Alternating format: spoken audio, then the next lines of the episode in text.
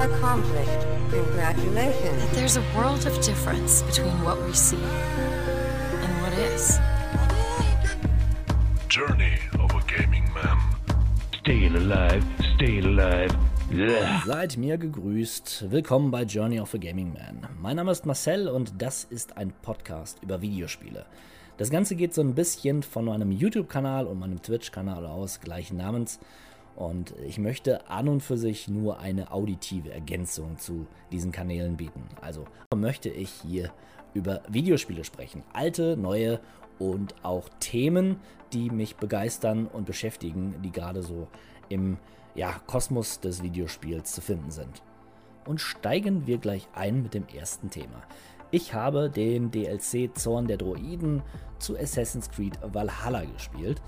Bin jetzt noch nicht ganz durch, muss ich sagen. Ich habe aber ja gut die Hälfte hinter mich gebracht, würde ich jetzt fast sagen. Denn zu Anfang war ich Feuer und Flamme. Ich muss sagen, ich habe Spaß gehabt, weil mir schon Assassin's Creed Valhalla sehr viel Freude bereitet hatte. Also ich habe echt ich, erschreckenderweise musste ich feststellen, dass ich gute 130 Stunden mit Assassin's Creed Valhalla verbracht habe. Und ich kann mich kaum an ein Spiel erinnern, mit dem ich so viel Zeit, äh, dass ich so viel Zeit investiert habe. Auch die anderen Assassin's Creeds habe ich jetzt schon lang gespielt, aber die 100-Stunden-Marke habe ich selten durchbrochen. Ich glaube, Witcher 3 und Skyrim, das waren so Spiele, die auf jeden Fall auch ähm, in diesem Zahlenfeld zu, zu finden waren bei mir. Nun ja, Valhalla hat es mir irgendwie angetan und da dachte ich natürlich, der Zorn der Droiden, den musst du spielen. Und ähm, am Anfang alles super, es hat mir genau das gegeben, was ich wollte, nämlich mehr vom selben.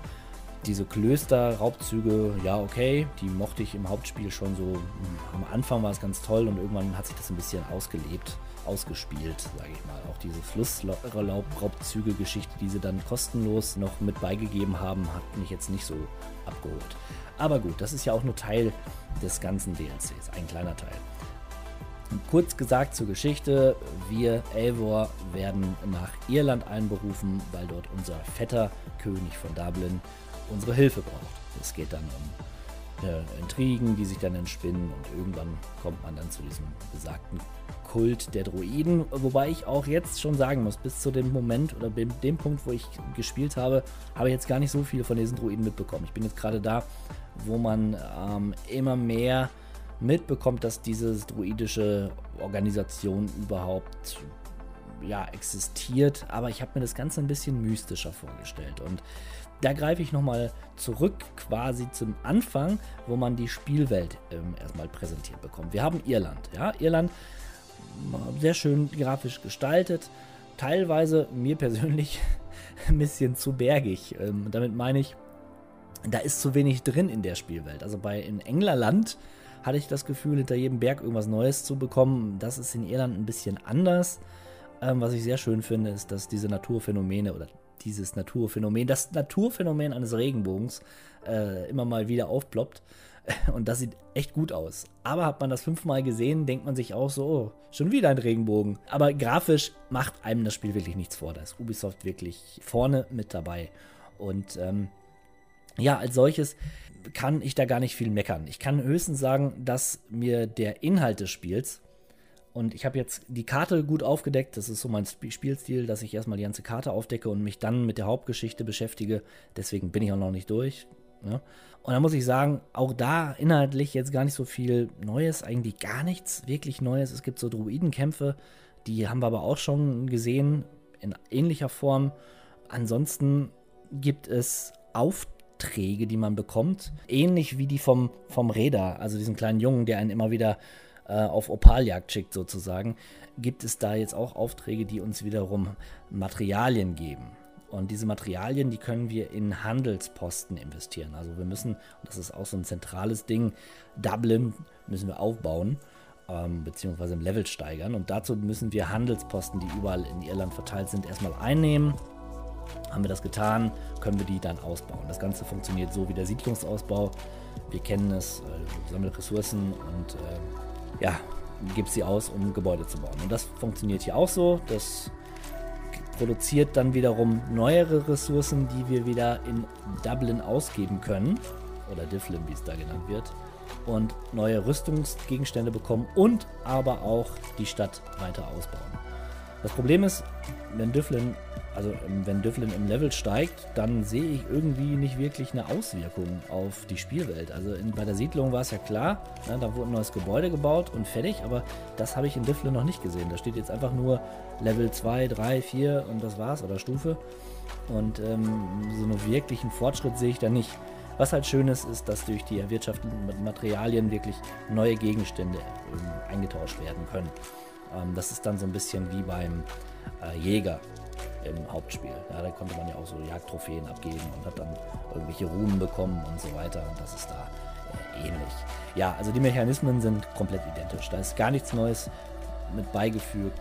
Ähm, dann bleibt halt wirklich nur die Geschichte, die uns neu erzählt wird. Aber auch da habe ich so ein bisschen das Gefühl am Anfang, ja, da sind ganz nette Charaktere eingeführt worden und den habe ich auch ganz gerne zugesehen, wie sie da so in der Spielwelt interagiert haben und so weiter. Aber letztlich, so was wirklich Neues habe ich bis jetzt noch nicht gesehen. Und das ist vielleicht auch das Problem. Anfangs war ich froh, mehr vom selben zu bekommen und ich habe dazu auch ein Video gemacht und bin da vielleicht jetzt gerade auch negativer, als ich es in diesem Video war. Das liegt aber einfach daran, dass ich das Spiel mehr gespielt habe oder den DLC. Ich bin gespannt, ob sich das Ganze dann, wenn ich noch weiter gespielt habe und die Geschichte noch weiter gespielt habe, vielleicht ein bisschen verändert. Ob ich dann nochmal äh, die, ja, die Freude wieder so erlange. Ansonsten dümpelt es tatsächlich ein bisschen vor sich hin und das ist doch, ist doch schade. Auch gespannt bin ich dann auf den Folge-DLC. Der spielt ja dann in Frankreich. Da kann ich mir so gar nichts darunter vorstellen. Ich habe nur was von Belagerungsschlachten gehört und so weiter. Das kann ganz schön ermüdend sein, weil sind wir mal ehrlich, das Kampfsystem aus Assassin's Creed Valhalla ist jetzt auch nicht das Beste. Also klar, ich habe jetzt auch schon 140 Stunden sind es tatsächlich aktuell mit dem neuen DLC ähm, in das Spiel versenkt. Und da kann auch das beste Kampfsystem vielleicht auch mal öde werden, aber und eigentlich auch erstaunlich, dass es mich so lange unterhalten hat. Trotzdem ist es halt Knöpfe drücken und da einen ganzen DLC drum zu stricken, ich glaube, das könnte schwierig werden. Aber lassen wir uns überraschen. In jedem Fall werde ich euch davon berichten, wenn ich es dann durch habe und ob es da meinem Empfinden nach vielleicht doch nochmal eine Steigerung nach oben geben wird. Der nächste Titel, den ich auch gespielt habe, ist die Mass Effect Legendary Edition. Wobei auch da muss ich gleich sagen, ich habe nur den ersten Teil gespielt. Und ich muss auch sagen, ich bin riesiger Fan der Trilogie. Ich habe Mass Effect seinerzeit geliebt, wirklich. Also jeden Teil wirklich geliebt. Ich bin auch einer von den Leuten, die sagen, so schlecht war der dritte Teil gar nicht, beziehungsweise das Ende vom dritten Teil ist. Wurde auch äh, gut ergänzt von den Machern. Und ja, habe mich dann riesig gefreut über diese, über die, die, Legendary Edition, wobei ich ganz klar sagen muss, ich werde dieses Spiel erst in seiner Gänze spielen oder die Spiele, wenn ich auch ähm, Zeit und Muße habe. Und so bleibt mir erstmal nur dieser erste kurze Einblick in den ersten Teil, also ins Remake von dem ersten Teil. Und da muss ich sagen, ja, also grafisch ist es okay. Also das Spiel ist ja schon etwas in die Jahre gekommen durchaus, also grafisch. Da haben, die, haben BioWare schon an manchen Stellen gute Arbeit geleistet, aber gerade was so Animationen angeht, muss ich doch sagen, das ist schon manchmal ein bisschen cringy, sagt man, glaube ich. Äh, wenn der Shepard da ein äh, sein Gegenüber dermaßen anstarrt, als wenn er, äh, keine Ahnung, der größte Psychopath unter den Sternen wäre. Äh, merkwürdig. Also aus heutiger Sicht schon ein bisschen komisch. Die Dialoge sind nach wie vor großartig. Aber nun gut, das Kampfsystem ähm, wird ja auch ein bisschen überarbeitet. Ich habe leider das Original nicht mehr so vor meinem geistigen Auge. Ich weiß noch, dass es ein bisschen behäbig war, aber sind wir mal ehrlich, bei Mass Effect kommt es jetzt weniger aufs Kämpfen an. Das ist für mich immer notwendiges Übel gewesen. Ähm, die Schlachten kann ich jetzt sagen, die machen so halbwegs Spaß. Ich bin aber trotzdem immer froh, wenn ich dann äh, ja, die nächste Runde geschafft habe und mit der Story einfach weitermachen kann und meine Besatzung vorlabern kann. Ähm, also, ganz klar muss ich nochmal sagen, wer Mass Effect noch nicht gespielt hat, der sollte sich die Legendary Edition holen. Ganz, ganz klar. Also es ist eines der besten Rollenspiele aller Zeiten. Es bietet jede Menge Umfang, unfassbar viel Umfang. Ähm, und selbst Menschen, die Probleme haben mit Sci-Fi, also wie ich zum Beispiel. Ich hab, bin niemand, der sich großartig für, für Star Trek oder auch Star Wars interessiert, nicht mal das. Ähm, ich gucke das wohl und kann das auch mal aushalten für einen Film lang oder eine Serie oder eine Folge, meine ich. Ähm, aber darüber hinaus hat es mich nie interessiert. Mass Effect hat es geschafft, dass ich mir verdammt nochmal die ganzen Codex-Einträge durchgelesen bzw. angehört habe. Kann ich auch nur empfehlen, ähm, sobald ihr etwas in der Spielwelt entdeckt und da steht Codex, könnt ihr auf diesen zugreifen. Und viele Einträge sind halt vertont und die sind grandios vertont. Eine fantastische Stimme, die, die äh, Frau, die sie vorträgt. Ähm, ja, wie gesagt, Mass Effect hat mein Herz erobert und tut es immer noch. Und ich freue mich auch schon, das Ganze dann zu spielen und dann auch an einem Stück. Also das gehört sich so. Wenn ihr mit einem Teil angefangen habt, dann müsst ihr auch durchziehen, müsst ihr, ihr werdet es wollen. Es ist nicht so, dass ihr es müsst, sondern ihr werdet es tatsächlich wollen.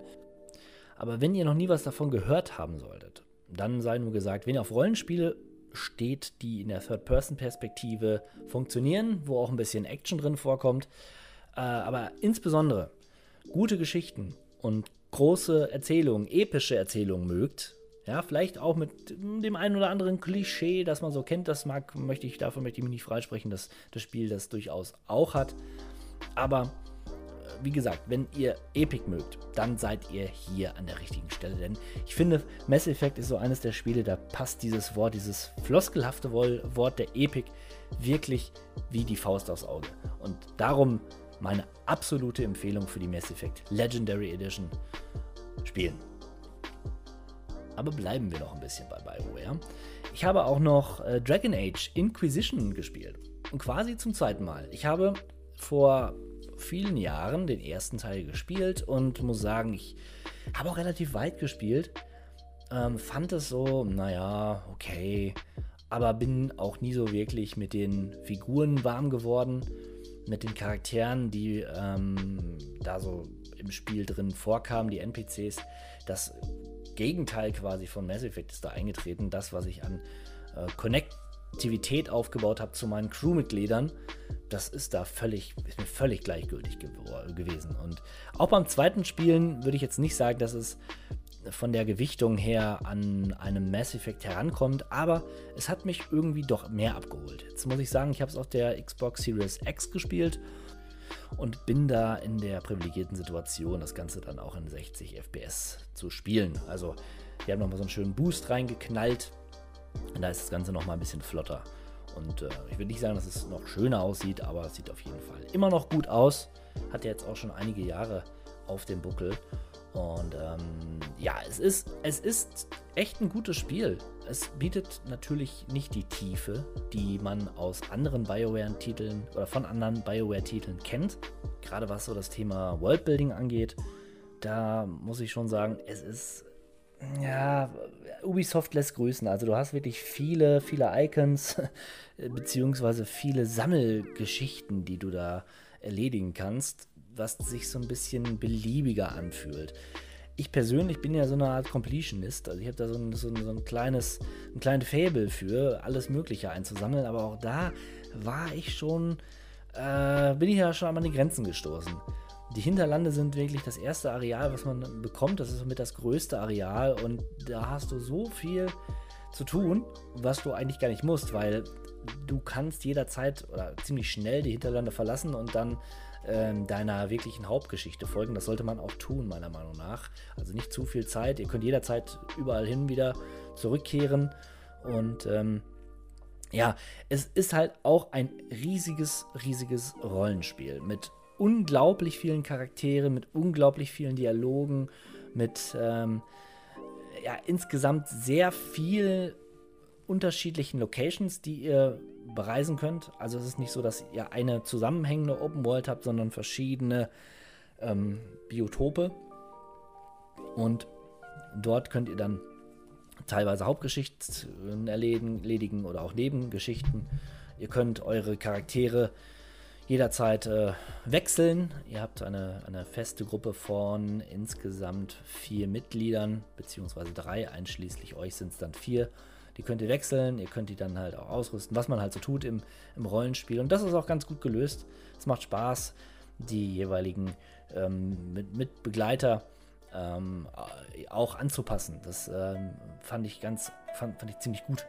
Und es hat mir auch Spaß gemacht und das ist so der große Unterschied zum ersten Mal, ähm, mich mit meinen Mitgliedern auszutauschen, ein bisschen mehr über die Hintergründe zu erfahren und keine Ahnung, woran das liegt. Ich habe einfach gerade den richtigen Moment, glaube ich, ähm, äh, abgepasst und muss sagen, Dragon Age Inquisition ist wirklich eine gute Sache. Und ansonsten bin ich gespannt, was da noch so kommt. BioWare arbeitet an einem neuen Mass Effect und bald ist die E3, liebe Leute. Ich ähm, werde auf jeden Fall streamen und ich bin Co-Streamer zur E3. Die Ubisoft Forward nehmen wir mit. Die ist jetzt schon mal gebongt und ich werde auch ähm, Podcasts dazu machen. Die werden dann natürlich außer der Reihe laufen. Ich habe ja gesagt, alle zwei Wochen, so Gott will, erscheint ein neuer Podcast. Werde ich aber bei der E3 natürlich machen, weil das gehört sich so. Ich finde, das ist für mich die schönste Gaming-Zeit des Jahres. Leider ist das ja nicht mehr so spektakulär, wie es noch war, also den derzeitigen Umständen geschuldet. Ich mag das halt. Ich mag halt diesen Bombast, der damit einhergeht. Diese peinlichen äh, Lobhudeleien der Entwickler. Das gehört alles dazu für mich. Und das fällt natürlich ein bisschen flach. Könnte man meinen. Also je nachdem, wie sie es aufziehen. Aber das wirklich das ganz Große mit Paukenschlag, das ist ja nicht der Fall. Auch wird das Ganze ein bisschen gestückelter gesendet. Also wir wissen ja, Sony ist nicht dabei, was ich sehr bedauere tatsächlich. EA ist auch nicht dabei dieses Jahr. Hm, die machen ihre eigene Veranstaltung ein paar Tage später. Kann ich aber auch mit leben. Dann gucken wir uns die halt auch nochmal gemeinsam an. Und äh, ja, mal einen gesonderten Podcast, ganz einfach. Gibt halt auch dann Redestoff, ne? da verteilt sich das. Also zum Produzieren ist es tatsächlich angenehmer. Aber so für den Konsumenten und äh, als, als Videospielliebhaber, da will man natürlich Bam, Bam, Bam, eins nach dem anderen haben. Also das ist schon eine geile Sache eigentlich gewesen. Trotzdem bekommen wir ja genug. Und auf Ubisoft freue ich mich. Ich freue mich auf Microsoft und Bethesda. Und ein Square Enix natürlich auch. Wir werden ein neues Final Fantasy sehen. Da bin ich auch gespannt drauf. Ja, das soll ja ein Ableger sein, der so ein bisschen dazwischen steht. Ne? Das ist, hat nichts mit Final Fantasy 16 zu tun, so wie ich das verstanden habe. Naja, mal gucken, welche Größe das haben wird und wie es dann letztlich auch aussehen wird und was das für ein Final Fantasy wird. Ja, spannend, spannend. Jede Menge cooler, toller Themen, die auf uns warten, werden in der Zukunft. Und damit würde ich diesen ersten kleinen, wirklich kleinen Podcast erstmal da stehen lassen, wo er ist. Und ähm, ich möchte euch nochmal darauf hinweisen, dass es einen YouTube-Kanal gibt, der heißt Journey of a Gaming Man und auch einen Twitch-Kanal. Da streame ich jetzt aktuell jeden Sonntag unter anderem um 14 Uhr, aber auch mal außer der Reihe. Ich bin da gerade so ein bisschen dabei, mir dann eine Struktur zu erarbeiten und zu gucken, was ich streamen kann. Derzeit läuft das Remastered von Ratchet Clank, so ein bisschen in Vorbereitung auf Nexus, das ja auch nächsten Monat erscheint. Ich möchte das, wollte das mal nachholen. Ich möchte das nachholen, weil ja, das ist so, ein, so eine kleine Lücke, die, ähm, die ich habe, was, was so die 3D-Plattform angeht. Ich habe einen Jack and Dexter, habe ich irgendwie äh, ersten Teil und zweiten Teil und dritten habe ich mal reingespielt. Die habe ich ja gespielt. Ähm, na, also von diesen ganzen Playstation-Geschichten. Auch Spyro und so natürlich alles früher mitgenommen. Aber Ratchet Clank immer so ein bisschen außen vor gelassen, weil ich dachte, ja, das ist so ein bisschen zu viel Shooter. Ähm, aber ich muss sagen, gerade das Remastered, das ist eine gute Mischung aus Plattforming, Sammelgedöns. Man hat so kleine Level, die aber alle so geschlossene Systeme sind, also so Planeten. Ne? Man bereist der Planeten und dann hat man jede Menge Sammelzeugs und kann jede Menge Dinge zum Zerspratzen bringen. Die Waffen sind alle cool ja? und die ganze Atmosphäre ist irgendwie positiv lustig und äh, ja, macht, macht Laune. Also, wenn ihr wollt, könnt ihr mal reingucken. Sonntags, wie gesagt, auf Twitch. Äh, Journey of a Gaming Man. Kurz Jockmann. Ähm, da geht es rund. In diesem Sinne, macht's gut und bis zum nächsten Mal. Adios. Accomplished. Congratulations. But there's a world of difference between what we see and what is. Journey